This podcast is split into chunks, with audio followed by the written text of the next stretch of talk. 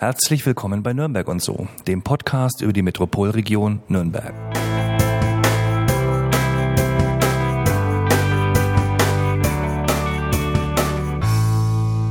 Unser heutiger Gast ist ein echtes Organisationstalent. Zuerst versuchte er sich an einem BWL-Studium, machte ein paar Scheine in Psychologie, ging einen Umweg als Verlagskaufmann, arbeitet schließlich als Product Owner bei Ergo Direkt und zittert als Klubberer auf der Tribüne mit. Als großer Depeche Mode-Fan legt er selbst auf und organisiert erfolgreich Musikevents. Hier ist der Mann, der wirklich weiß, wie man sich Geld beschafft. Nürnbergs Experte für Crowdfunding. Herzlich willkommen, Jan Hagemann. Hallo. Mein Name ist Daniel Bendel und mir gegenüber sitzt wie immer Markus Wolf. Hi Markus. Hi. ähm, was macht denn ein Product Owner? Ein Product Owner. Immer wenn du Software entwickelst, mhm. ähm, brauchst du jemanden, der die Anforderungen stellt, der die Anforderungen von fachlicher Seite, vom Fachbereich aus äh, priorisiert und am Ende auch abnimmt. Und das macht der Product Owner. Das heißt, du sagst den anderen, was sie zu machen, zu programmieren haben. Ganz vereinfacht gesagt. Ganz vereinfacht gesagt, genau. Und komplizierter gesagt? Komplizierter gesagt ist es natürlich äh, ein Austausch mit allen Stakeholdern, die du noch irgendwo im Haus hast. Da reden ja ganz viele Leute mit. Was, was sind Stakeholder? Also normalerweise nicht die Bedienung, die dir das Steak bringt. Nein, genau. fast. Fast? Das sind äh, ja die Leute, die im Ende auch ähm, ja mit dem Produkt arbeiten, das Produkt verkaufen wollen, mit dem Kunden äh, im Kundenservice arbeiten etc. Beispielsweise. Ja, dann sagten wir dem dem Team, dem Entwicklerteam, äh, was wir gerne umgesetzt haben möchten. Aber wir arbeiten auch natürlich da mit dem Team zusammen. Also es ist ein ganz hoher Grad an Interaktion. Nicht so wie beim äh, klassischen Projektmanagement, wo du 100 äh, Seiten Spezifikation schreibst, was du gerne haben möchtest und am Ende sagt dir jemand, das geht gar nicht, sondern du entwickelst das schon äh, gemeinsam. Okay. okay. Bist du dann von Anfang an immer dabei? Das heißt, du hast die Idee, wie eine neue Funktionalität entsteht. Du musst die dann auch äh, konzipieren, vielleicht gestalten, aufmalen. Genau, ganz genau. Also im Normalfall kommt, kommt jemand mit einer Idee zu mir mhm. und sagt, wir hätten da einen Wunsch, wir haben da eine Idee entwickelt, hör dir das mal an oder hör, ich da, hör dir das mal mit dem Team zusammen an. Was können wir daraus machen? Und dann wird das entwickelt. Im Einleitungstext haben wir ja auch erwähnt, du weißt exakt, wie man Geld beschafft. Ja, da habe ich mich auch gewundert. Ähm, jetzt schaltet keiner mehr ab. Das ist toll. Die Frage ist jetzt, macht ein Product Owner oder ist es quasi vergleichbar mit der Aufgabe eines Product Owners, wenn du jetzt für andere Projekte Geld beschaffst? Naja, indirekt. Also es geht im Wesentlichen immer um Organisation. Mhm. Das hattet ihr in eurem Text auch drin. Also mit Blick auf mein Konto würde ich jetzt gerade nicht unbedingt behaupten, ich weiß, wo das Geld wächst, aber kann auch am Sabbatical liegen, das ich gerade gemacht habe oder mache. Ja, es geht eben drum, auch ähm, bei der Entwicklung ja Risiken zu minimieren. Mhm. Na, also normalerweise äh, im klassischen Projektmanagement ähm, da mache ich mir einen riesen Kopf, äh, was ich entwickeln möchte, habe eine Idee, entwickle das meinetwegen zwei Jahre und dann stelle ich fest, die Welt hat sich verändert. Mhm. Das wird gar nicht mehr gewollt. Der Kunde äh, ist ein anderer oder was auch immer. Ähm, hier geht's also beim agilen Projektmanagement darum, in kleinen Schritten zu denken. Ne? Also so wie man auch das Essen nicht auf einmal isst, sondern in kleinen Häppchen, so entwickelt man da auch in sogenannten Inkrementen, also immer in kleinen Funktionalitäten. Mhm und schaue dann, wie wird das angenommen, funktioniert das auf dem Markt und dann gehe ich einen Schritt weiter. Und immer die wichtigsten Dinge natürlich zuerst. Dann kann ich auch immer reagieren, ne, wenn draußen da was passiert. Ist das dann beim Crowdfunding ähnlich, dass man dann auch sagt, man muss immer kleine Schritte gehen bei bestimmten Projekten? Ja, es gibt schon Parallelen. Also mein Ansatz ist, dass Crowdfunding auch ein Stück weit Marktforschung ist. Weil du sagst ja, ich habe eine Idee und ich zeige es sozusagen her, bevor ich es ähm, zu Ende vielleicht sogar zu Ende denke oder zu Ende entwickle und schau mal, ob es angenommen wird. Und wenn ich nicht mindestens keine Ahnung, eine gewisse Summe oder tausend äh, Unterstützer erreiche oder etwas ähnliches, dann stampfe ich die Idee unter Umständen ein, weil die Idee vielleicht gar nicht gebraucht wird. Und da sind schon Parallelen da. Vielleicht sollten wir kurz noch für diejenigen, denen der Begriff Crowdfunding nicht sagt, vielleicht mal eine kurze Erklärung zusammengefasst, die kann auch ruhig länger sein, ja, kein Thema. Kann auch eine lange sein, aber zumindest eine verständliche. Was ist Crowdfunding eigentlich? Ja, Crowdfunding ist die Idee oder mit Crowdfunding entwickelst du eine Idee gemeinsam. Also mhm. du sagst, ähm, ich habe da eine Vorstellung von etwas, es kann etwas Künstlerisches sein, es kann eine neue Produktidee sein und du finanzierst es zusammen mit der Crowd, also mit einer großen Zahl von Menschen, die sagen, wir finden die Idee gut. Jeder gibt einen kleinen Teil und dann äh, wird die Idee Realität. Das heißt, ich spare mir den Weg zur Bank zum Beispiel, ganz klassisch. Ganz genau. Mhm. Also die ganzen Mittler fallen weg. Ja. Ob mhm. das jetzt eine Bank ist, die dir einen Kredit gibt oder sonst welche Gatekeeper wie Verlage etc., die kannst du eigentlich im Grunde umgehen ja, Plattenfirmen zum Beispiel. Und das funktioniert dann? Das äh, zeigt sich gerade in der Praxis, dass das sehr gut funktioniert. Und wie, wie sieht das dann so praktisch aus? Wie startet man dann ein eigenes Crowdfunding-Projekt? Ja, es haben sich Plattformen etabliert, vor allem über das Internet, äh, bei denen du die Möglichkeit hast, eine Idee vorzustellen, im Grunde weltweit vorzustellen. Da gibt es ja keinerlei Limitierung und davon gibt es jetzt etwa um die 500 weltweit mit unterschiedlichen Systemen auch, also wie das dann vonstatten geht. Ja, und es zeigt sich an, den, an der Menge der Ideen, die da ähm, grassieren, an der Menge der Plattformen, dass das sehr gut funktioniert. Früher hat man bestimmt besser Aufmerksamkeit bekommen, als man es jetzt bekommt, wenn man einfach nur sagt, hier, ich habe eine tolle Idee und gebt mir Geld im Vergleich zu jetzt, was hat sich denn da entwickelt? Weil wenn du sagst 500 Plattformen, da müssen dann ja auch mittlerweile ganz schön viele Projekte drauf gestellt werden und die müssen ja auch irgendwie trommeln. Ja, mit der Idee ist es nicht getan auf jeden Fall. Ne? Das mhm. ist ganz klar. Also da musst du schon ganz viel, ähm, ja, ganz viel Networking betreiben, ganz viel Kontakte auch äh, schon generieren im Vorfeld, ähm, um eben die Aufmerksamkeit zu bekommen. Also es nur irgendwo abzustellen und darauf zu warten, dass es jemand findet, das funktioniert natürlich nicht. Du hast da die ganze Marketingblase, äh, die ganze Kommunikation hast du natürlich auch dabei. Ja, das heißt, äh, im Idealfall hast du auch ein Team, das das dann trägt. Okay, das heißt, man muss im Vorfeld dann doch einiges investieren in das Projekt und sagen, ich muss vielleicht einen Film machen, ich muss irgendwelche Flyer, eine Internetseite machen oder wirklich auch rausgehen und trommeln, Zeit und Geld investieren, bevor ich dann überhaupt weiteres Geld bekomme. Ähm, es ist nicht damit getan, ähm, nur die Idee zu haben. Ne? Das ist natürlich Vergangenheit an der Stelle. Also du musst schon schauen, dass du die Leute auch äh, zu dir ziehst. Das, was halt wegfällt, ist im Grunde die, die finanzielle Barriere. Ja? Wenn, du, wenn du eine gute Idee hast und du weißt, dich gut zu verkaufen, dann bist du nicht abhängig von einer Bank oder von anderen äh, Finanzierungsformen, sondern kannst mhm. wirklich direkt mit dem, der das am Ende äh, in der Hand hält, aus, ausmachen. Ja. Und wie läuft das ab? Ich habe jetzt selber noch für kein Projekt ähm, mich in dem Sinne beteiligt, aber ich habe auf diversen Plattformen mich mal äh, bewegt und geschaut, wie das vonstatten geht. Ich kann verschiedene Beträge dem Projekt quasi zur Verfügung mhm, stellen und bekomme genau. dafür einen Gegenwert. Ne? Ganz genau. Das ist, das ist die übliche Vorgehensweise. Mhm, richtig, Kannst du ja. da vielleicht nochmal was beschreiben? Ja, das hängt ein bisschen davon ab, was du letztlich äh, auf den Markt äh, bringst. Wenn es eine neue Produktidee ist, ist es naheliegend, dass du eine Art Optionsschein, den du dann erwirbst, weil du sagst, ich finde die Idee gut, ich möchte, dass das Realität Qualität wird und ich nehme am Ende auch äh, ein Exemplar von dem Produkt ab oder mhm. zwei oder drei. Ja, du kannst aber auch äh, ganz ideell äh, um Unterstützung bitten. Also meistens sind die kleinen Pledges so, also Pledges ist der Pledge ist der Beitrag oder mhm.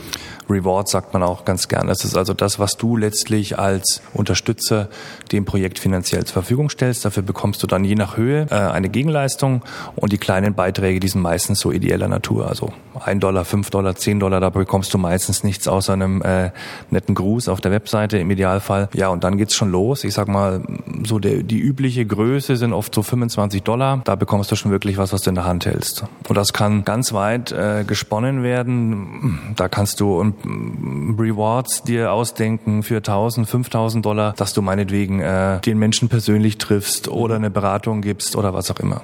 Okay. Wäre auch eine Idee. Kommen wir doch mal gleich konkret zu dem Projekt, was ähm, nicht du, sondern ihr gemacht habt, mhm. über Crowdfunding. Genau. Und habt diesen über Crowdfunding finanziert. Also ein Crowdfunding hoch zwei Film. Richtig.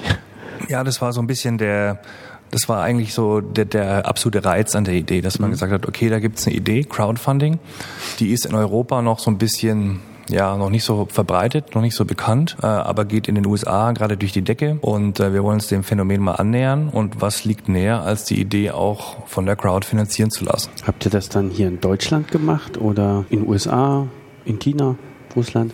Ja, also wir haben Kickstarter genutzt, das ist die äh, größte Plattform. Mhm weltweit für äh, Crowdfunding, haben dort äh, um unsere Idee, für unsere Idee geworben und am Ende waren es fast 600 Unterstützer, die uns also Geld gegeben haben, damit die Idee Wirklichkeit wird. Was passiert eigentlich jetzt, wenn ein Filmprojekt wie jetzt eures, sagen wir mal, nicht klappt? Mhm. Also ich weiß, ich komme ein bisschen vom Thema ab, aber ähm, das würde mich jetzt mal interessieren. Wenn man das Filmprojekt würde jetzt nicht klappen, weil ihr vielleicht eine bestimmte Summe nicht erreicht habt, was passiert dann mit dem Geld? Ist das dann weg von denjenigen, die es investiert haben? Also das ist ähm, unterschiedlich. Das hängt auch ein bisschen von der Plattform ab, mhm. ähm, mit der du arbeitest. Ähm, bei Kickstarter ist das Prinzip All or Nothing. Das heißt also, du sagst, äh, du legst einen gewissen äh, Sockelbetrag fest, wo du sagst, unter dem kann ich gar nicht arbeiten, unter dem kann ich nicht produzieren. Das war bei uns 80.000 Dollar. Und wenn du die nicht erreichst, dann ähm, wird auch kein Geld bei den Unterstützern abgebucht letztlich. Mhm. Das Geld wird geblockt sozusagen bis zu dem Moment, wo es bestätigt ist, ist das genug. Genau, genau. Der Unterstützer, der gibt quasi ein Versprechen. Mhm. Äh, Kickstarter arbeitet an der Stelle mit Amazon Payments äh, zusammen. Das heißt also, er hinterlegt unter Umständen auch schon seine dort bekannte Kreditkarte und so weiter. Und wenn der Stichtag dann äh, durch ist, sind, bei uns waren es 58 Tage und die Summe ist nicht erreicht, dann würde nichts abgebucht, würde die Kreditkarte nicht belastet oder eben doch. Ne?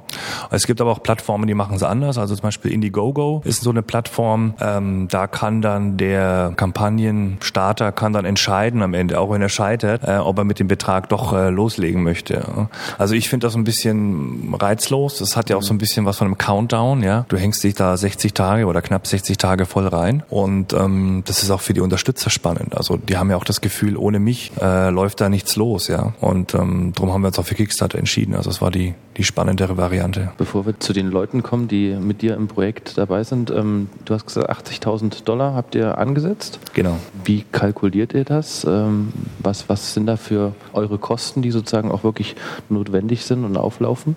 Also man muss äh, sehen, äh, 84.000 Dollar, das klingt erstmal nach einer Menge Holz. Man muss sich aber überlegen, ähm, ja, was ist am Endeffekt noch da, um tatsächlich einen Film zu produzieren? Weil, wie du schon gesagt hast, ähm, du gibst dem äh, Unterstützer ja auch ein Versprechen, ja, dass er beispielsweise eine DVD bekommt oder eine DVD mit einem Soundtrack zusammen und so weiter. Das ist ja auch ist ja wirklich Produktion, die da laufen muss. Äh, du musst die Sachen verschicken. Also wir haben im Endeffekt 84.000 Dollar eingesammelt. Damals, wenn man sich das umrechnet, sind es gut 60.000 Euro. Und dann hast du schon mal Gebühren. Ja, das damit fängt es ja schon mal an. Also Kickstarter und Amazon lassen dich damit 8 Prozent Jeweils oder insgesamt? Insgesamt schlägt es zu Buche. Dann bist du schon mal nur noch bei 60.000 und so geht es also weiter. Du hast natürlich äh, eine gewisse Arbeit schon im Vorfeld. Du mhm. hast einen, wir haben einen Trailer gehabt zum Beispiel von ein paar Minuten.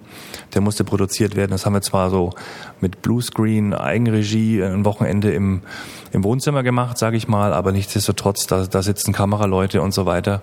Da wird Post-Production gemacht etc. Also auch da waren, waren geringe Kosten da. Und dann hast du natürlich 60 Tage lang äh, die Aufgabe, auch diese Kampagne äh, laufen zu lassen. Ja, du telefonierst und so weiter, du triffst Leute, du gehst auf Veranstaltungen.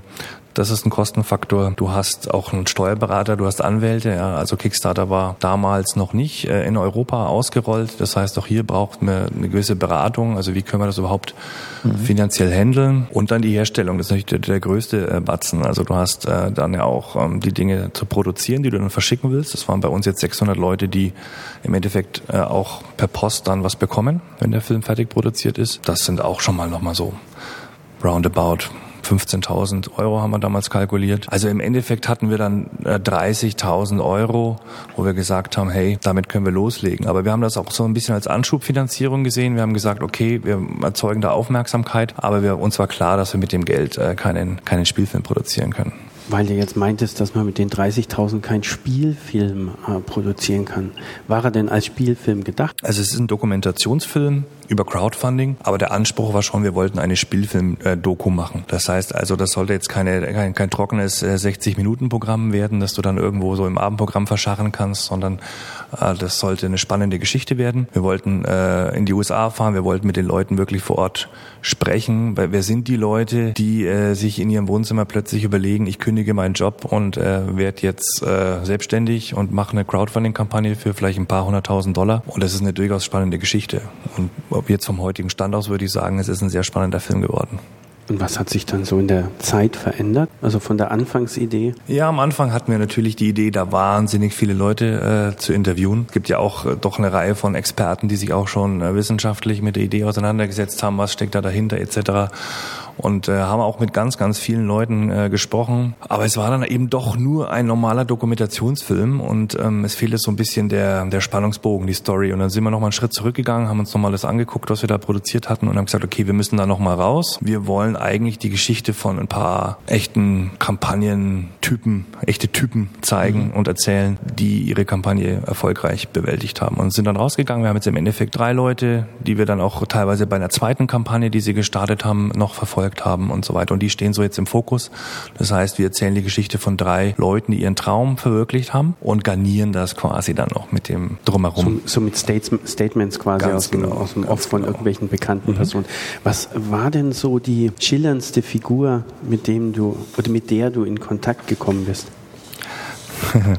also wir haben ähm, den Zack äh, Grain zum Beispiel der ist von Freaker USA. Das ist eindeutig die schillerndste Figur in dem ganzen äh, Film. Eine absolute Rampensau. Also der hat schon bei den Kampagnenvideos damals richtig Betrieb gemacht und wir sind auch da aufmerksam geworden. Ähm, die machen im Endeffekt, Freaker USA machen Flaschenüberzüge. Ist okay. ja noch nicht so verbreitet. Das ist, ähm, du hast quasi einen Strumpf, einen Flaschenstrumpf. Der ist witzig gestaltet. Also die arbeiten auch mit der, mit der Crowd zusammen, mit, mit Threadless. Das ist, das ist eine Plattform, wo du T-Shirts designen kannst mhm. und ähnliches in den USA. Die lassen also quasi ihre Fans äh, neue Designs auch äh, entwerfen werfen etc.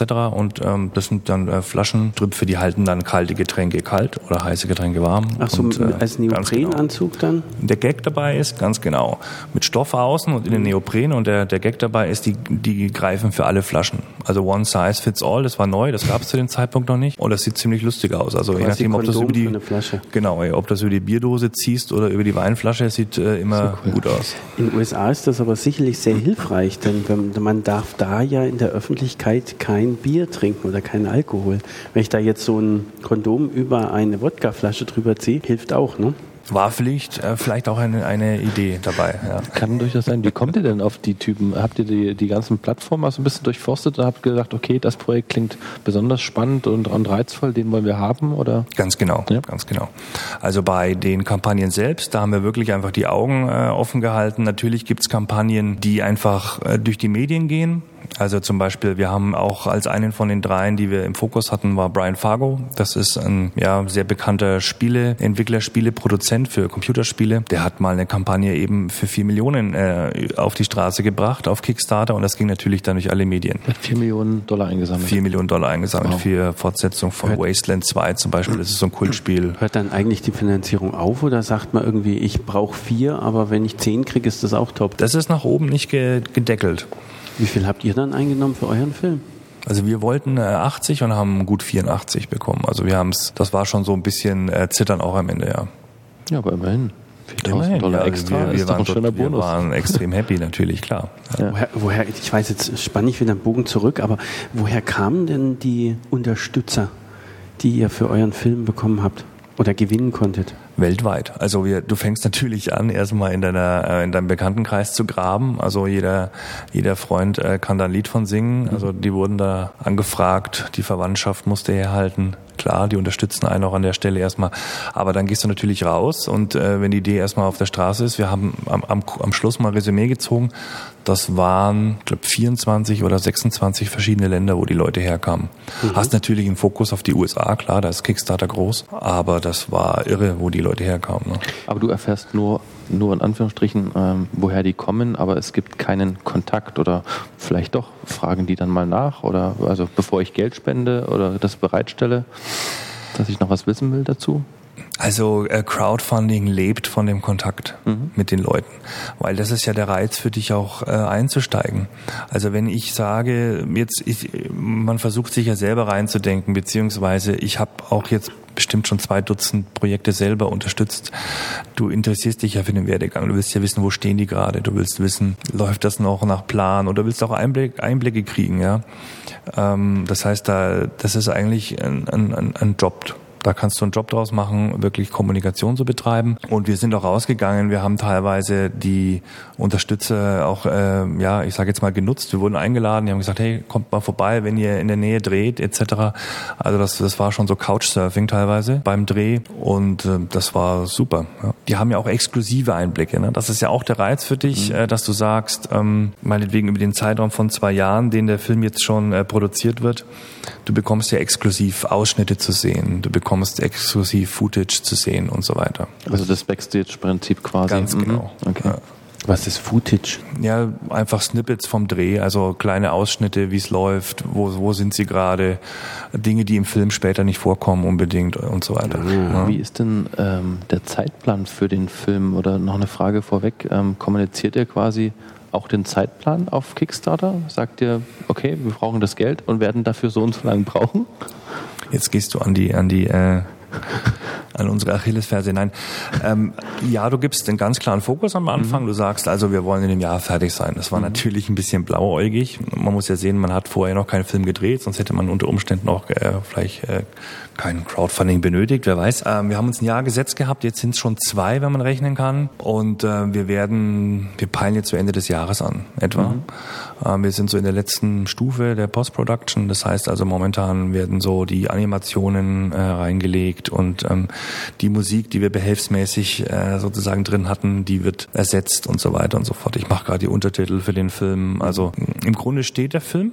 Der ist fertig. Wir haben ihn auch schon ein paar Leuten gezeigt. Wir haben auch Bäcker eingeladen. Das war auch so eine Idee. Wir haben hier, hier regional auch viele Unterstützer gehabt und haben gesagt, hey, äh, hier ein Dutzend Leute, kommt mal vorbei im Wohnzimmer, gibt Pizza, sagt mal, was ihr denkt. Also das ist, das ist elementar, das ist total wichtig. Und gerade wenn du länger brauchst, ich meine, die Leute fangen an zu fragen, äh, da Eben, kann man ja. gucken, ja, die Ja. kommen, dann hast du deine ersten Facebook-Einträge, wo sie fragen, ah, Betrug, wo bleibt, wo bleibt der Film? Also das ist äh, eine Dauerkommunikation, ganz klar. Ihr habt das ja- ist aber auch der Spaß dran. Ihr habt ja sehr, sehr gemeint gehabt, weltweit Unterstützer. Kann man das als ein rein deutsches Produkt überhaupt international ausrollen oder war das quasi von Anfang an klar, es musste englischsprachig sein, der Film? Das war ganz klar. Also das, ähm, wenn du wenn du überlegst, was für einen Film du machen willst, dann überlegst du ja schon auch bei der Auswahl der Plattform, wo will ich hin? Ja, und wenn wir wenn wir in dem Moment, wo wir sagen, wir machen das mit Kickstarter, also einer Plattform, die zu dem Zeitpunkt äh, einen starken Fokus auf die USA hatte, da war uns auch ganz wichtig, dass es ein inter internationaler Film wird. Und es ist auch geworden letztlich. Also die drei ähm, Hauptprotagonisten des Films, äh, die leben in den USA, aber wir haben auch vor, eine deutsche Klammer jetzt noch äh, zu machen. Das heißt also, es wird dann für den deutschen Markt äh, noch äh, Interviewpartner geben, die Ah, okay, also vor der allem Film ergänzt dann noch. ganz genau. Etwa eine, also eine deutsche Version. Gibt es denn auch eine synchronisierte Version? Also keine deutsche Version, sondern ähm, wir machen noch eine Klammer drumherum, dass wir sagen, okay, ähm, wir, wir fragen äh, Leute aus Deutschland, die eine Meinung dazu haben, ob das jetzt ein Sascha Lobo ist, äh, den wir interviewt haben, oder ob das ein Tim Renner ist, jetzt äh, Kultursenator in, in Berlin. Das sind Leute, die, die, die denken voraus irgendwie, die haben eine Meinung dazu, zu Crowdfunding und ähm, die haben wir auch befragt. Und das wird einfach sozusagen am, am Ende und am Anfang des Films so die Klammer bilden und dann geht's natürlich in die Geschichte unserer, unserer Hauptdarsteller rein. Wo wird denn dieser Film zu sehen sein? Also wir haben einen, einen Verleih schon. Man muss, man muss ein bisschen zurückgehen. Das war unser, unser Glück damals, äh, auch während der Kampagne. Also man, man, man überlegt ja, wer könnte über uns berichten. Du musst ja raus, du musst ja, du musst ja Blog-Einträge bekommen, du musst, du musst äh, Action machen.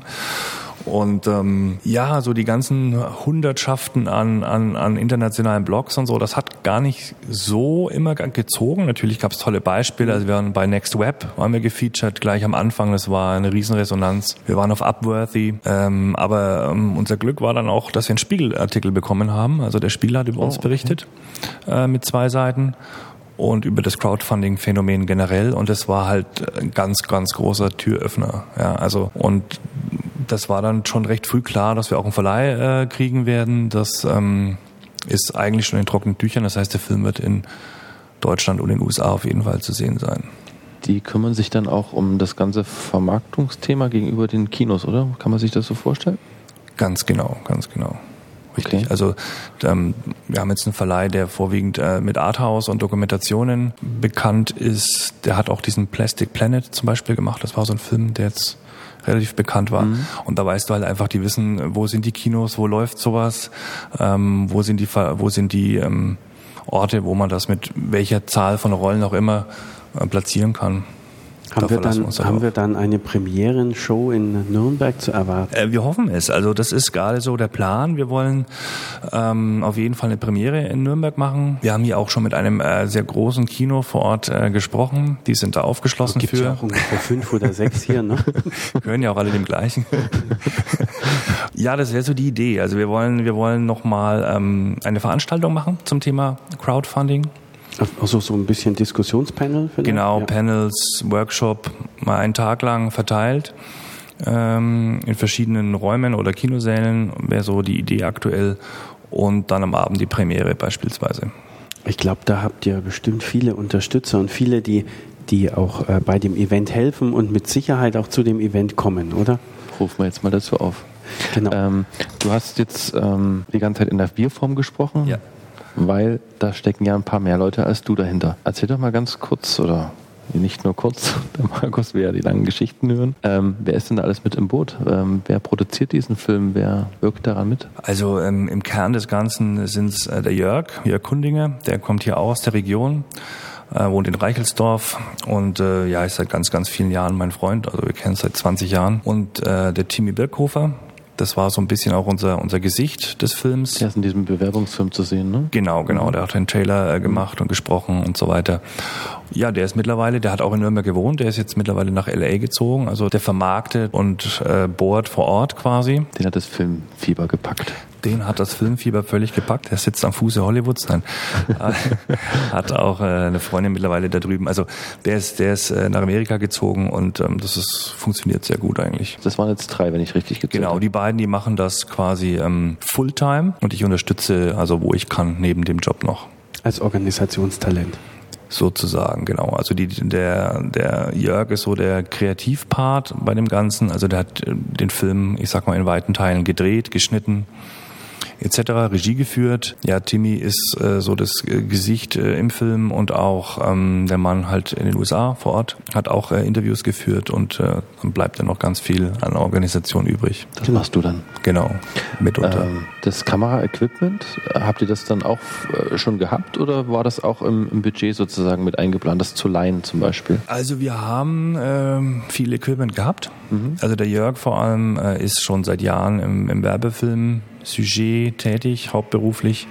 Das heißt, er hat ganz viel Werbefilmproduktion gemacht für große Automarken, genauso wie für äh, Plattenfirmen, also Musikvideos auch eine große Zahl gedreht. Ähm, das heißt, da ist das Equipment da gewesen. Die konnten auch mit relativ leichtem Gepäck reisen. Und äh, wir haben aber nochmal auch tatsächlich nochmal Kamerahersteller angesprochen im Vorfeld, weil einfach es gibt Kameras, äh, die sind neu am Markt, die können etwas besonders gut, wie zum Beispiel eine Zeitlupenaufnahme etc. Und da haben wir auch noch glücklicherweise Unterstützung gefunden. Also ihr habt Kameras gesponsert bekommen, ausgeliehen bekommen? Geliehen, ganz klar ja. geliehen. Also Dafür sind sie wahrscheinlich zu teuer, oder? ja. ja, okay. Man braucht sie ja nur geliehen. Ja. Da reicht dann wieder die Kampagne noch. Äh Welche Probleme habt ihr denn im Vorfeld? Ich will jetzt nicht auf Probleme rumreiten, aber man sieht ja bestimmt gewisse Probleme auf sich zukommen oder denkt, das ein oder andere könnte jetzt vielleicht nicht klappen, wie man sich das wünscht. Ähm, und was hat sich davon ähm, ja, bestätigt oder auch nicht? Also im Grunde gab es keine, keine echten äh, Probleme. Ich meine, du hast natürlich das klassische Problem, wenn du eine Crowdfunding-Kampagne aufsetzt, dass du die auch erfüllen musst, ja. Ich meine, das ist, denke ich, so der Knackpunkt. Da gibt es auch Beispiele da draußen, ähm, wenn man so durch einschlägige Foren geistert, wo sich dann äh, die Leute beschweren, dass sie hier nie mehr was gehört haben von dem einen oder dem anderen. Ja, du brauchst halt den, den, den unbedingten Willen, es auch durchzuziehen ganz klar. Also gerade so so ein Betrag ist ja auch eine Verantwortung, dass da am Ende was rauskommt. Ja, aber äh, wir sind super happy. Also das das läuft perfekt. Wir haben zwar länger gebraucht, aber ähm, wir sind total zufrieden mit dem, was gerade rausgekommen ist. Wäre es eine Bank gewesen, die euch finanziert hätte, hättet ihr wahrscheinlich mehr Probleme, oder? Wenn die dann, die würden euch eher auf den Füßen stehen und mit denen ließ es sich nicht so leicht kommunizieren wie mit der Crowd. Ich kenne die Methoden jetzt nicht so gut, wenn man seinen Kredit überzieht, aber ähm, wir vermuten, dass möglicherweise könnte ja. der Druck dann höher sein, ja, mhm. weil es ist natürlich ein gewisser Idealismus, der das Ganze trägt, auch mhm. bei den Leuten, die den Film dann sehen wollen. Und jetzt haben wir ähm, in den letzten drei Monaten zweimal längere Ausschnitte auch den Bäckern äh, gezeigt, also den Unterstützern gezeigt. Den Und was? Den Bäckern? Bäcker sagt man dafür, ne? Also, also diejenigen, die die Brötchen machen. Bäcker auf Englisch, die quasi äh, das Projekt unterstützen, die knapp 600 Leute die haben schon bestimmt in Summe jetzt zehn Minuten von dem Film auch schon exklusiv gesehen und da kommt auch super Resonanz. Spannen wir mal den Bogen ein bisschen größer. Betrachten das mal ein bisschen globaler. Ihr habt jetzt einen eigenen Film über Crowdfunding gemacht, habt ihn selbst crowd gefundet, schönes deutsches Wort. Hm. Und Schwarmfinanziert heißt es. Schwarmfinanziert, genau, richtig. So Unglaublich sexy das Wort, ja, ne? Schwarmfinanziert. Schwarm hat was. ja, ich glaube, das ist, da kann man ganz viel dahinter verstecken, mhm. hinter dem Begriff. Ich warte ja schon darauf auf eine Plattform, die Crowdfunding heißt, also wie aber Die deutsche. schreit ja danach, aber irgendwie Stimmt Gucken wir gleich mal nach auf die Domain of ja, Fires. habe ich euch auf was gebracht hier. Ja. Oder irgendeine Band, die heißt dann Crowdfinden oder so. Während den Dreharbeiten, während der Produktion, habt ihr vielleicht auch erkannt, was Crowdfunding mit den Menschen macht, mit der Gesellschaft macht? Ist das, gibt es vielleicht eine Idee, wie es die Gesellschaft verändert? Natürlich, zum Abend werden wir jetzt philosophisch, ne?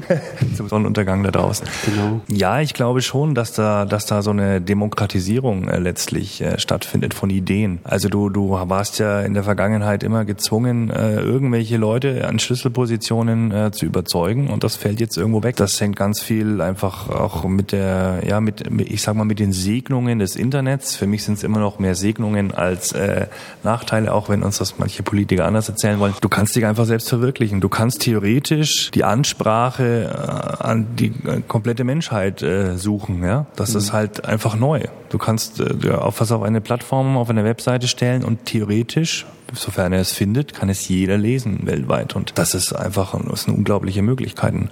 Und ich denke schon, dass sich da, dass sich da ganz viel verändern wird. Also ich denke, das Crowdfunding, wenn es gut läuft, und ich äh, gut meine ich eben, dass es eben wächst und äh, gedeiht, äh, diese Idee, dass du die Möglichkeit hast, eben äh, sehr, sehr demokratisch Dinge zu verwirklichen. Gibt es dann irgendetwas, was sich besonders gut fürs Crowdfunding taugt oder gibt es irgendwelche Sachen oder Themen, die da fürs Crowdfunding nicht unbedingt geeignet sind? Also ich, ich äh, kann, äh, ich finde es immer spannend, was mich persönlich anspricht. Ja, wenn ich so beobachte, welche Ideen ich dann äh, sozusagen unterstütze, dann sind es doch oft Produktideen letztlich. Das ist zwar manchmal ein bisschen schwierig, weil die sehr sehr hochpreisig auch sein können. Also wenn dann jemand mal eben so 300 Dollar abrufen will für irgendwie ein- irgendeine Idee, dann ist es natürlich schon äh, eine, eine hohe Überwindung, die das kostet. Aber ich denke, was es schon an tollen Produktideen jetzt äh, gegeben hat, das ist schon faszinierend. Und äh, für Künstler natürlich. Es gibt äh, Plattformen, die spezialisieren sich auf, oder das hat sich so entwickelt, dass sie sich spezialisieren auch auf Musiker beispielsweise. Ja. Also Musiker sind eigentlich nicht mehr gezwungen, sich einer Plattenfirma ähm, auszusetzen, sondern die können rausgehen und sagen, hey hier, wir haben Musik aufgenommen, willst du äh, eine Platte davon haben und gib mir das Geld schon mal vorab. Also quasi alles, was irgendwo man etwas zurückbekommt. Also du hast gesagt, gerade Produkte, das sind vielleicht Kameraequipment, nehmen wir mal an. Also etwas wirklich, wo du etwas in die Hand bekommst. Gibt es dann vielleicht etwas oder Ideen, die sich nicht so gut für Crowdsource, äh, Crowdfunding, Crowdsourcing ist das etwas anders, ähm, eignen? Ja, du sagst es ja gerade selber, ne? Crowdsourcing. Also die Frage ist halt, was willst du auf die Beine stellen? Also so ein, das bekannteste Beispiel für Crowdsourcing, also wo eben ganz viele Leute zusammen an etwas Hand legen, ist ja zum Beispiel Wikipedia, ja. Das ja lebt ja von den Beiträgen der Einzelnen. Das heißt, du kannst natürlich auch, auch, auch Software und Wissen dann äh, im Rahmen von Crowdsourcing zusammenführen. Aber beim Crowdfunding, da geht es natürlich um Finanzierung von irgendetwas und das ist dann naheliegend, dass es halt im Normalfall auch äh, ein Produkt oder ein konkretes Ergebnis gibt. Und vielleicht auf deine Frage, also so wie ich das mir jetzt vorstelle, ähm, es ist ja letztendlich auch ein Test, den du betreiben kannst. Wenn du das Geld nicht bekommst, dann weißt du ja, ob Genau, deine deswegen Idee hat er am Anfang ja gemeint zündet, gehabt, ne? das ist so eine Ja. Art Marktforschung. Ja, richtig. Auch ein bisschen, genau. Und du musst, äh, du gehst, ein, du hast eine gewisse Vorleistung, wie jetzt zum Beispiel dieses äh, Video, den Trailer, den man vielleicht Mhm, produziert, um genau. das Produkt anzupreisen. Aber wenn es halt schief geht, dann kannst du Ja. an der Stelle auch wieder aufhören und Ja. musst vielleicht nicht eine Produktion an. Ganz genau. Steuern, ne? Also das kann ja auch Motivation für Dritte sein, mal, Ja. mal hart gesagt. Also wenn wenn äh, jemand sieht, wow, äh, die Jungs haben irgendwie über 80.000 Dollar mit dem Film eingesammelt, dann könnte es ja sein, dass dieser Film auch jemanden interessiert da draußen. Dann, ähm, wir haben ja hier ein schönes Projekt gerade laufen, regional. Ähm, Kief, das ist auch eine Produktidee von Fabian Schiller. Das ist ein Projekt, was ich die Tage mal äh, unterstützt habe, selbst um mal was Regionales hier äh, reinzubringen. Ähm, das ist eine Produktidee, ganz klar. Das ist ein Schlüsselanhänger, der soll verhindern, dass deine Schlüssel klappern, dein Handy zerkratzen äh, etc. So, und das gibt's nicht. So was gibt's nicht auf dem Markt. Und das ist natürlich äh, eine Marktforschung zu sagen, mir geht's natürlich nicht allein jetzt um die 5000 Euro, die ich da einsammeln will jetzt in seinem Fall, sondern ich will wissen, sind da draußen wirklich 500 Leute, die sagen, äh, die, die erste Palette bekomme ich auch schon mal los. Ne? Das ist ja ein guter Indikator, ob ich da Geld reinstecken will oder nicht. Anderes Beispiel ist auch die FXPO. Hm, Also die Filmausstellung oder Die in Nürnberg Genau, richtig, die von äh, Nick Maley. Da habe ich dann auch gespendet dafür, für diese Filmausstellung, dass die eben hier wirklich realisiert wird. Aber da war es auch ein bisschen schwieriger. Ne? Die haben Schwierigkeiten gehabt mit dem, was sie zurückgeben. Mhm. gab halt handsignierte Fotografien von Nick Maley, von Yoda und so weiter. Aber auch hier ist es ein bisschen, da ist es eher auch idealistisch. Ich möchte quasi, dass diese Ausstellung hier realisiert wird. Mhm. Und das, was ich dafür bekomme, spielt jetzt eigentlich nicht ja. unbedingt eine große Rolle. War eine super Idee. Das mhm. Museum ist eine tolle Geschichte. Hoffentlich wird das was hier in der Region. Aber da habe ich mir bei der Kampagne gedacht, da ist es natürlich schwierig, weil er will ein Museum realisieren und das ist ganz klar äh, räumlich verortet. Ja. Und dann setzt du eine amerikanische Kampagne auf mhm. und sagst, äh, hallo Landsleute, ich möchte ein Museum machen und so wie es ausschaut, ist es dann in Nürnberg in Deutschland. Aber du kriegst schon mal für deinen Pledge dann zwei Eintrittskarten. Das motiviert natürlich jetzt den Texaner nur bedingt. Ja, muss man sehen, wie man das hätte vielleicht besser aufziehen können. Ne? Da haben jetzt ganz viele Nürnberger gespendet, aber dann hat es am Ende vielleicht doch nicht gereicht. Mal schauen, vielleicht gibt es ja eine zweite Kampagne. Ich glaube.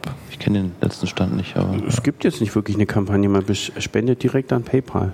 Also es ist okay. keine Plattform, die nutzen keine Plattform, sondern die machen direkt Spende über okay, PayPal. Okay. Okay. Läuft dann direkt die Kommunikation. Auch sehr, ist vielleicht ein gewisser Kritikpunkt, dass man sagt, man weiß nicht, wie viel gespendet worden ist und so weiter. Die Transparenz geht halt ein bisschen verloren. Also ich dachte am Anfang, das wäre eine, eine Funding-Kampagne gewesen. Gibt es dann? Tipps, wie man eine gute Crowdfunding-Kampagne startet, wie man sie begleitet und erfolgreich beendet? Naja, es gibt, glaube ich, immer noch so den Trugschluss da draußen. Ähm, ah, ich habe eine Idee, die habe ich mir so gestern Abend mal unter der Dusche überlegt und jetzt stelle ich die mal auf die Plattform und dann geht das durch die Decke und das ist ja Geld einsammeln nur noch und so weiter. Das ist natürlich totaler Blödsinn, weil kein Blog der Welt, ich kurz gucke ich euch fragend an, wird über irgendetwas berichten, weil ihr mal eine nicht personalisierte E-Mail bekommt, wo es mhm. heißt, äh, hallo Blogbetreiber, äh, guck doch mal, wir haben hier eine ganz tolle Idee. Ja, also wir davon, lieben solche E-Mails, absolut. ich davon, hefte mir immer an die Wand. kriegst du wahrscheinlich 50 Stück am Tag und ähm, das heißt, du, du fängst viel weiter vorne an. Also du, du, du interessierst dich ja für das Thema, was du da umsetzen willst und ähm, du vernetzt dich da auch schon mit Leuten, die vielleicht dann äh, ja in dem Fall filmaffine Blogs haben oder filmaffin schreiben und so weiter und so fort. Das heißt, du musst natürlich schon ein bisschen weiter vorne anfangen. Ja, wer könnte denn theoretisch ein Interesse haben, über so einen Film zu berichten? Das heißt, dass da, auch da hast du eine gewisse ja, Marktforschung hinsichtlich äh, der Berichterstattung, des Marketings und so weiter schon im Vorfeld. Und dann ist es halt eine Kampagne, die läuft halt dann als Fulltime-Job. Das darf man nicht äh, vergessen. Und nicht nur für diese äh, 30 Tage oder 60 Tage, sondern du musst eigentlich äh, immer nachlegen. Ja, du kannst jetzt nicht sagen, ich habe jetzt mal am Anfang irgendwie äh, einen Text dazu geschrieben und dann, und dann stelle ich mich zehn Tage tot, sondern du musst natürlich das Ganze befeuern. Also Aufmerksamkeit im, im Internetzeitalter zu bekommen, ist jetzt auch kein Selbstläufer. Selbstläufer. Und das verkennen, glaube ich, viele. Letztens ging so ein Link rum, ähm, so die zehn, in Anführungsstrichen, besten Crowdfunding-Projekte, aus denen nichts geworden ist, also ja. wo sich quasi niemand gefunden hat oder nur ganz wenige. Ah, ja, okay. Und da war einer dabei, der wollte durch die Welt reisen und mhm. ähm, an die entferntesten und schönsten Orte und sich dort nackt fotografieren. Stieß irgendwie nicht so auf äh, Gegenliebe. Ja. Kann ich jetzt aber nicht verstehen. Also ja, Hätte doch bestimmt bei einer bestimmten Bevölkerungsgruppe für äußerst großes Interesse sorgen ja. Da hast du also natürlich auch immer so eine Filterbubble, ja, weil natürlich mhm. über die erfolgreichen Projekte, ich finde es ja super, dass es so einen Bericht mal gibt, du siehst natürlich immer den Prozentsatz, äh, die es geschafft haben. Ja, die werden so nach vorne gehalten. Kickstarter war ja sogar in der Kritik, weil du ja über, über Google zum Beispiel die nicht erfolgreichen Kampagnen gar nicht findest. Also die werden ja. aus den Suchergebnissen ausgeschlossen. Mhm. Und das ist natürlich dann so eine, so eine euphorische Filterbubble, wo halt jeder denkt, oh, ich komme da mal Alles kurz hin ja. und mhm. schnipp im Finger und dann rollt der Rubel irgendwie, so mhm. ist es nicht. Hast du dieses Projekt, von dem du erzählt hast, mit dem Schutzsocken für den für den Schlüssel. Genau, du hältst ihn ja gerade jetzt hier hoch. Hört man was? Nein, ne? Ja, nicht ja, wirklich. Klappert nichts. Eben, das ist ja der Sinn und Zweck des Ganzen. Ja. Wenn man klappern würde, wäre es ja dann vielleicht gar nicht so toll. Hast du den, dem auch geholfen? Hast du ein bisschen beraten und gesagt, was er unbedingt machen soll? Oder? Der Fabian ist ein ehemaliger Arbeitskollege von mir. Mit dem habe ich einige Jahre ähm, bei Ergo Direkt gearbeitet. Der ist so ein bisschen mein, mein, mein Coach auch äh, gewesen, was äh, das agile, die agile Softwareentwicklung angeht. Das heißt, wir kennen uns sehr gut, verstehen uns sehr gut und ich habe ihn ja letztlich auch ein bisschen mit draufgebracht, ne? weil er gesagt hat, hey Mensch, ich habe eine Idee und äh, ob das jemanden interessieren könnte, dann sage ich, hey, mach doch eine Crowdfunding-Kampagne, weil dann siehst du genau eben, äh, ob es jemanden interessiert. Und ähm, die läuft jetzt bei Start Next. Ich stehe dummerweise irgendwie mit als Kampagnenverantwortlicher drin, muss ich gleich mal richtig stellen. Dem ist nicht so. Ich habe da nur mal drüber geguckt und drum äh, sieht das so aus. Habe auch selber ähm, was gegeben als Unterstützer quasi. Und ähm, ja, Kief wenn es einer sucht. Weiß nicht, wie macht ihr das normalerweise? Wir werden es verlinken. Ihr ja, verlinkt genau. es, super. Ich habe heute Vormittag ein bisschen recherchiert und habe gefunden, dass sich ein Food Truck aus München auch finanzieren möchte. Das ist eine, eine Frau, 27 Jahre, München, möchte eben ein Food Truck machen, in dem man ein Essen bekommt, das halt vegan, vegetarisch ist mhm. und das eben vor allen Dingen halt bestimmte Stoffe nicht enthalten, weil da gibt halt, gibt halt viele Personen, mhm. die darauf allergisch reagieren oder hypersensibel sind und möchte halt eben einen Foodtruck machen, der speziell für diese Person ja, Essen zubereitet. Und da sucht sie jetzt 5000 Euro, ich glaube es waren 5000 mhm. Euro für den Ausbau des Trucks. Mhm, mh. Auch hier hat sie schon die Hälfte, Startnext war die Plattform, mhm. glaube ich, hat sie auch schon die Hälfte zusammen und auch wieder mit schönem Video, gut produziertem Video, guten Text, Website. Also man kommt wohl nicht ohne Video, ohne Website, ohne Rest, rechten großen Marketing Apparat. nicht. Nein. Genau. Aber auch da haben wir ja ein Beispiel aus der Region mit Heimat und äh, ja. dem Inklusions. Äh, Ganz genau. Ne? Richtig. Also ich denke, das ist aber auch so ein bisschen, also ein, ein Video kann ja mittlerweile jeder machen, der eine Webcam hat. Also ich habe auch wirklich erfolgreiche Kampagnen gesehen, die waren wirklich mit der Webcam aufgenommen. Mhm. Also auch ähm, der Jackson zum Beispiel, das ist einer von den drei Hauptakteuren äh, bei uns im Film, der macht Pokerkarten, also designt die quasi, zeichnet die. Der hat auch ein Kampagnenvideo gemacht, da sitzt er mit seinem äh, Bruder äh, vor den Webcams und chattet das Ding war in, in, in zehn Minuten fertig. Die unterhalten sich nur über die Idee quasi. Also du musst es nicht, du musst es nicht äh, auf die Spitze treiben. Aber in unserem Fall natürlich, wenn du einen Film machen willst und mhm. dann noch äh, Ambitionen äh, hast, äh, das sozusagen als Kinofilm äh, zu vermarkten, dann solltest du auch ganz kurz äh, andeuten, was du, du kannst. Das kannst. Ja, ja das, ganz genau. davon versteht. Ja. Von der Theorie in die Praxis, ähm, das betrifft dich dann ja schon eher. Du organisierst seit vielen Jahren äh, Musikevents hier in der mhm. Region. Mhm. Ja. Wie wär's denn da? Vielleicht einen großen Event, einen Vielleicht hat man ja Bock, irgendwo was richtig Großes mal aufzuziehen, sowas mal in Crowdfunding zu lassen. Warum nicht? Also ich könnte mir das vorstellen, wenn es eben auf einer richtig, also ich mache so ein bisschen Special Interest, sage ich mal, mhm. also ähm, so Depeche Mode Partys oder hier irgendwelche Post-Punk-Events, so wie äh, letzte Woche. Da, da ist die Zielgruppe vielleicht auch überschaubar, aber, aber warum nicht? Also ich, im Grunde ist ja so ein Vogelverkauf wie beim Classic Open Air, das ist ja auch eine Art von äh, Finanzierung, die jetzt äh, mhm. auf Idealismus äh, fußt. Ist ja nicht so, dass ihr den Anstecker so toll findet stattfindet. Also ist eine, ist eine Idee, warum nicht? Ein richtig äh, großes äh, Event. Also es gibt ja auch Plattformen, die regional arbeiten. Also ich denke auch, das wäre für Nürnberg wirklich äh, nochmal eine gute Chance, auch Projekte regional äh, zu fördern. Also da gibt's äh, ähm, tolle Plattformen. Ich denke mir immer so zum Beispiel bei der Stadtgestaltung. Ja, mhm. ähm, du hast hier so Plätze, du hast kein Geld im, im Säckel und dann werden irgendwelche schönen Plätze, die könnte man zu Grünanlagen bauen, die werden dann zu planiert und dann ist da irgendwie Kopfsteinpflaster drauf und, und eine Tiefgarage drunter und gut ist, das schreit doch danach. Dass man sagt, hey Leute aus dem Viertel, meinetwegen äh, Innenstadt, wo auch immer, äh, wir haben hier in unserer Mitte einen Platz, und da wollen wir ein bisschen mehr draus machen. Und wir brauchen dafür 50.000 Euro und mhm. dann, dann läuft das Ganze los.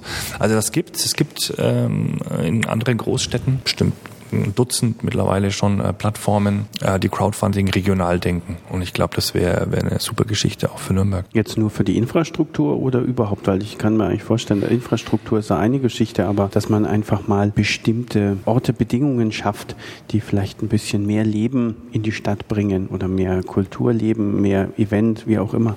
Also vielleicht auch mal ein bisschen was Außergewöhnliches schafft. Also ich habe auch jetzt einige Beispiele gesehen, eben so aus dem Kulturumfeld, wo eben ja langjährige ähm, schöne Clubs oder oder oder Kneipen, die eben sich ein bisschen alternativer ähm, Programm äh, widmen, die leider um ihre Existenz kämpfen, aber die jetzt Crowdfunding nutzen. Also ein spontanes Beispiel Hasenschaukel in, in, in, ähm, in Hamburg ist ein super Laden, die arbeiten nur, äh, die lassen Künstler spielen, die auch teilweise heute richtig groß geworden sind schon, auf Hutbasis. Also das heißt, die bekommen keine Gage, sondern die spielen dort, mhm. ist meistens voll und am Ende geht der Hut rum. Aber davon wirst du halt auch nicht reich, weder als Künstler noch als, als äh, Kneipe und die nutzen jetzt auch gerade zum Beispiel Crowdfunding, um ihr Überleben zu sichern. Also das könnte ich mir gut vorstellen. Ja.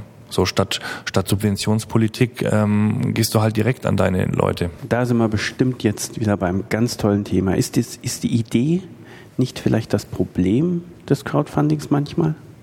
Dass die auch geklaut werden kann? Ein gewisses Risiko birgt das ja. Also du gehst ja mit einer Idee raus, bevor sie produziert ist und die ganze Welt kann sie sehen. Also es gibt Beispiele, das war, ist uns bei der Recherche damals für den Film aufgefallen schon, ähm, da gab es eine Idee zum Beispiel für einen, einen Stativaufsatz fürs iPhone beispielsweise. Und das Ding war äh, irgendwie drei Wochen später, da war die Kampagne noch gar nicht äh, zu Ende, war das als China-Import zu haben. Also da gibt es auch ein paar hässliche Beispiele, aber ähm, und wir haben es auch im Film äh, erlebt. Also wir haben die Situation gehabt äh, während des Drehs, als wir gerade mit den Jungs von Freaker USA gedreht haben, dass plötzlich eine große amerikanische Bekleidungskette auch diese ähm, Flaschenüberzieher rausgebracht hat. Und da ist dann was Spannendes passiert, nämlich ähm, dadurch, dass äh, auch der ihr Unternehmen so crowdbasiert ist quasi, also ganz viele Unterstützer, die ihre Designs einreichen, die abstimmen, welche Designs sollen produziert werden mhm. und so weiter. Also die sind die absoluten äh, Social Media Könige, auch was so virale Clips und ähnliches angeht. Das ist sensationell, was die aufziehen. Ja, dann gab es ein bisschen Shitstorm, ne, nennt man das, glaube ich. Also mhm. dann gab es ganz, ganz viel Post für dieses Unternehmen von Unterstützern von der ähm, Freaker-Firma. Und dann haben die das auch wieder zurückgezogen. Also da ist halt dann der gesellschaftliche Druck so groß gewesen. Aber das ist, man, man geht absichtlich her und klaut eine Idee ganz offen und frei und bringt das dann auf den Markt. Gut, aber es, da gab es, denke ich, auch, gab es ja schon immer. Also ich meine, ja, ja. jetzt wird dadurch Nur jetzt ist es transparenter wenn, wenn geworden. Ideen so offen eine, eine Vorab-Produktpiraterie quasi, ne? Sozusagen, ja. Ja.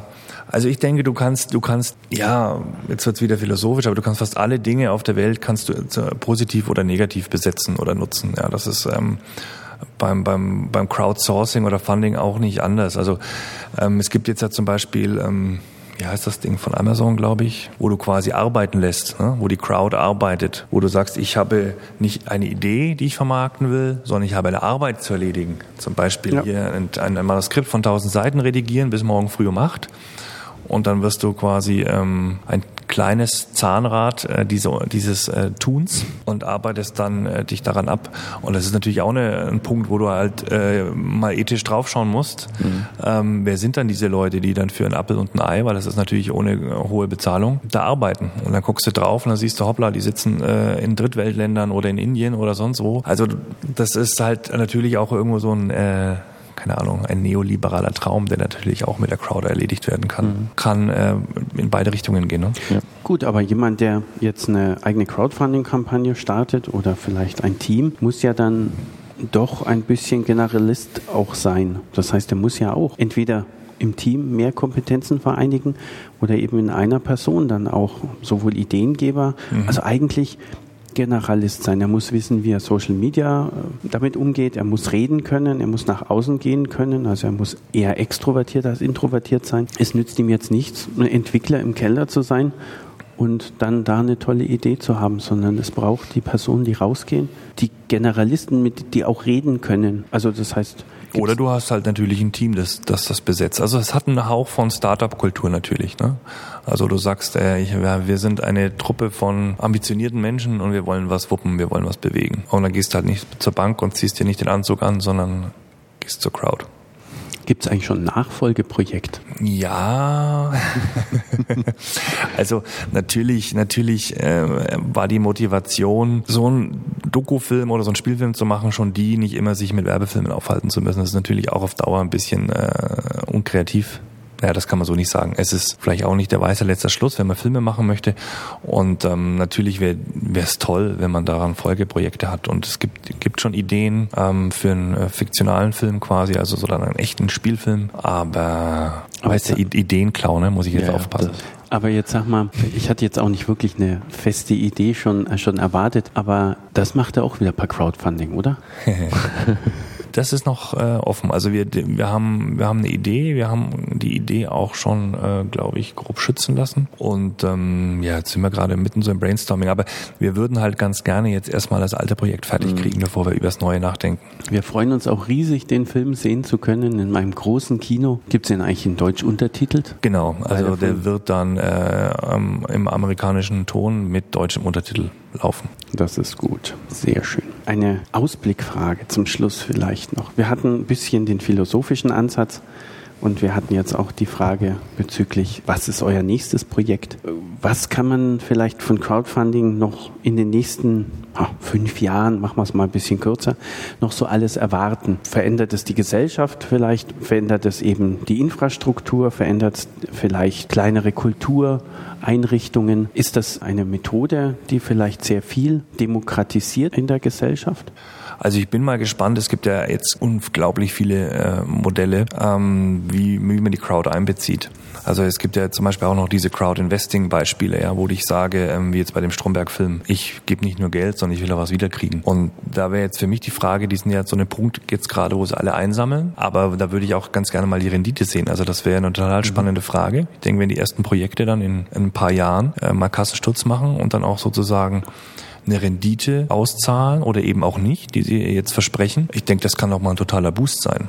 Also wenn ich dann feststelle, sozusagen, ähm, keine Ahnung, bei der Hausbank, die eh sozusagen bei mir wahrscheinlich nicht den besten Ruf hat oder so, kriege ich äh, seit zehn Jahren ein Prozent. Warum gebe ich mein Geld nicht gleich Ideen? Also das kann noch mal einen richtigen Schub geben. Gut, das heißt, das gibt's auch schon. Ne? Das sind dann nur halt in viel größeren Volumina. Das sind dann halt so ja, Investitionen. Aber bei Stromberg gibt es, glaube ich, eine Berechnung, habe ich mal was gelesen. Mhm. Ähm, wie viel man dann am Ende eigentlich so rausbekommt. das war gar nicht so schlecht. Ich habe jetzt keine Zahlen im Kopf, aber ähm, die haben ja den, diesen Stand überschritten von dem, was sie haben wollten. Die hatten ja die Produktionskosten mhm. komplett, glaube ja. ich, sogar drin und alles, was darüber hinausgeht, genau. ist dann ja, äh, genau, ja. Genau, der ist ja ganz gut gelaufen im Kino. Wobei das jetzt, äh, fand ich jetzt damals keine vorbildliche ähm, Kampagne war, weil da war mhm. nie transparent, äh, wie viele Leute haben schon Geld reingegeben so, und in welcher okay. Größenordnung und, und so. Und was genau bekommst du. Also es war so ein bisschen intransparent. Ja. Mhm. Das heißt, äh, Crowdfunding könnte sich durchaus in die Richtung von Venture Capital entwickeln. Absolut, absolut. Stimmt, weil ich kann auch 500 Euro investieren und wenn das halt irgendwie 10.000 machen, dann habe ich ein sehr, sehr großes Volumen und bekomme dann vielleicht 10% Rendite raus. Das ist natürlich dann nicht das schlecht. nicht schlecht, ja. Aber großes Problem sind dann noch die 8%, die man natürlich dann wieder abziehen muss und dann vielleicht die, die alle dazwischen ihre Hand aufhalten inklusive, wie sieht es überhaupt mit der Versteuerung aus? Äh, macht der Steuerberater. nee, aber, aber, aber äh, das, ist, das ist eine super Frage, weil ähm, also ähm, es gab zum Beispiel ja der, den, ähm, den Job Act, glaube ich, der war das von, von ähm, Obama, der sich total früh dieser Idee angenommen hat. Äh, das heißt, in den USA gibt es eigentlich schon jetzt ähm, seit, seit längerem eine ganz klare Handhabe, wie ich mit Crowdfunding umgehe. Äh, und das befördert natürlich das Thema, weil ich einfach eine gewisse Planungssicherheit habe. Und die sagt? Die, also ganz ehrlich, wo wir den Film angefangen haben und dann haben wir halt so mal beim Finanzamt angerufen und gesagt, ja, wie ist denn das eigentlich so, Crowdfunding? Dann musstest du das noch buchstabieren. Also das ist definitiv so. Aber das, äh, das, das, das läuft. Also muss man das versteuern oder nicht? Ja, auf jeden Fall. Also wenn du da Gewinne erzielst, ich meine, der, der Gewinne Punkt, ja, aber ist, ja. Das, ist, ist das nicht eher ein Geschenk? Ist das nicht etwas, was mir jemand spendet? Äh, das ist nämlich wirklich eine interessante Frage. Weil eigentlich, wenn ich jetzt sage, wenn ich jetzt hier zu Freunden gehe und sage, Mensch, gib mir mal 100 Euro, das versteuere ich ja nicht als Einnahmen. Mhm. Hat aber auch keinen gewerblichen Hintergrund. Aber gut, das müsste man dann wirklich also, nochmal... Das werden wir hier jetzt auch nicht beantworten können. Das ist schon völlig richtig. Aber die Frage kam mir nur so zum goldenen Schluss die schwierigste und schlimmste aller Fragen. Also vielleicht, wenn einer der Hörer ja genaueres darüber weiß oder Steuerberater ist. Wir sind offen für alles. Genau, richtig. Kann natürlich dann in Kommentaren ich hinschreiben. finde, der Beruf des Steuerberaters ist ein ganz großartiger. Machen das dann schon. Genau. richtig. Das war übrigens genau. nicht die goldene Frage, weil die goldenen Fragen kommen ja jetzt ne, zum Schluss. Stimmt. Die eine davon stelle ich mal. Ähm, wir würden ganz gern wissen, welchen äh, Ort du unseren Hörern in der Metropolregion Nürnberg empfehlen kannst. Also kulturellen Ort oder einen Ort, zum, wo du gern hingehst. Eine Veranstaltung? Oder? Äh, kann auch eine Veranstaltung sein, ein Museum, eine Burg. Ach, ich glaube, das neue Museum hat wahrscheinlich schon äh, die Hälfte das aller Podcaster bei euch irgendwie.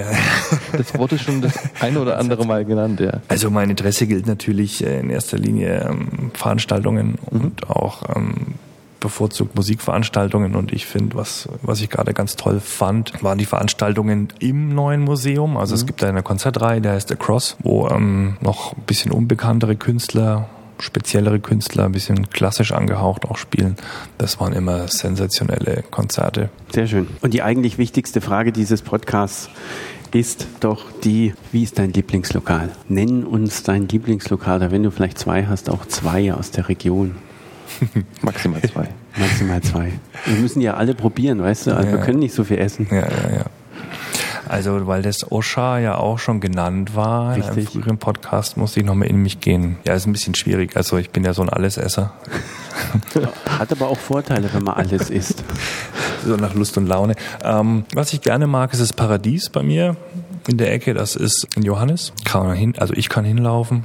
Die haben auch Landbier und ansonsten ja regionale, saisonale fränkische Küche. Im Winter gibt es draußen so eine richtige Hütte, wo angeschürt wird und mhm. Der Biergarten ist leider ein bisschen schattig, aber ansonsten total schönes kleines Lokal. Das Paradies. Paradies, genau. Okay. Zum Kirchenweg oder ein bisschen weiter unten? Wo, kam, wo das ist das ungefähr? Ist, ähm, ja, wie heißt denn die Straße? Das ist ähm, eine Seitenstraße von der Stieglinger Straße. Fast am Kirchenweg. Ah, Steinwurf. Okay. Sehr schön. Gut. Dann sagen wir herzlichen Dank für Bitte dieses schön. Gespräch. Genau, jetzt wissen wir auch, wie man sich Geld besorgt. so ist es. Ihr gründet jetzt die erste äh, regionale Crowdfunding-Plattform. Das ich. machen wir. Danke. Ach, gibt's doch schon genug. Wir nee, Kraut, ne? Hatten wir ja. Okay, anderes Thema. Ja, danke fürs es Gespräch. Es gibt ja schon genug Kraut hier. Das wollte ich. Bis zum nächsten Mal. Ja, Ciao. Vielen herzlichen. Dank. Ciao. Ciao.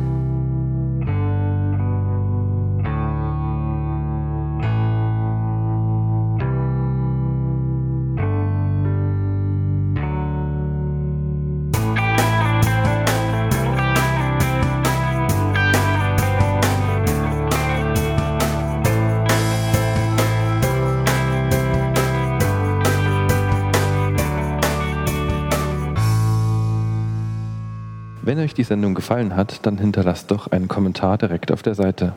Ihr könnt den Podcast auch als Feed direkt auf der Seite abonnieren und wenn ihr unseren Podcast über iTunes hört, dann bewertet uns bitte oder schreibt einen Kommentar.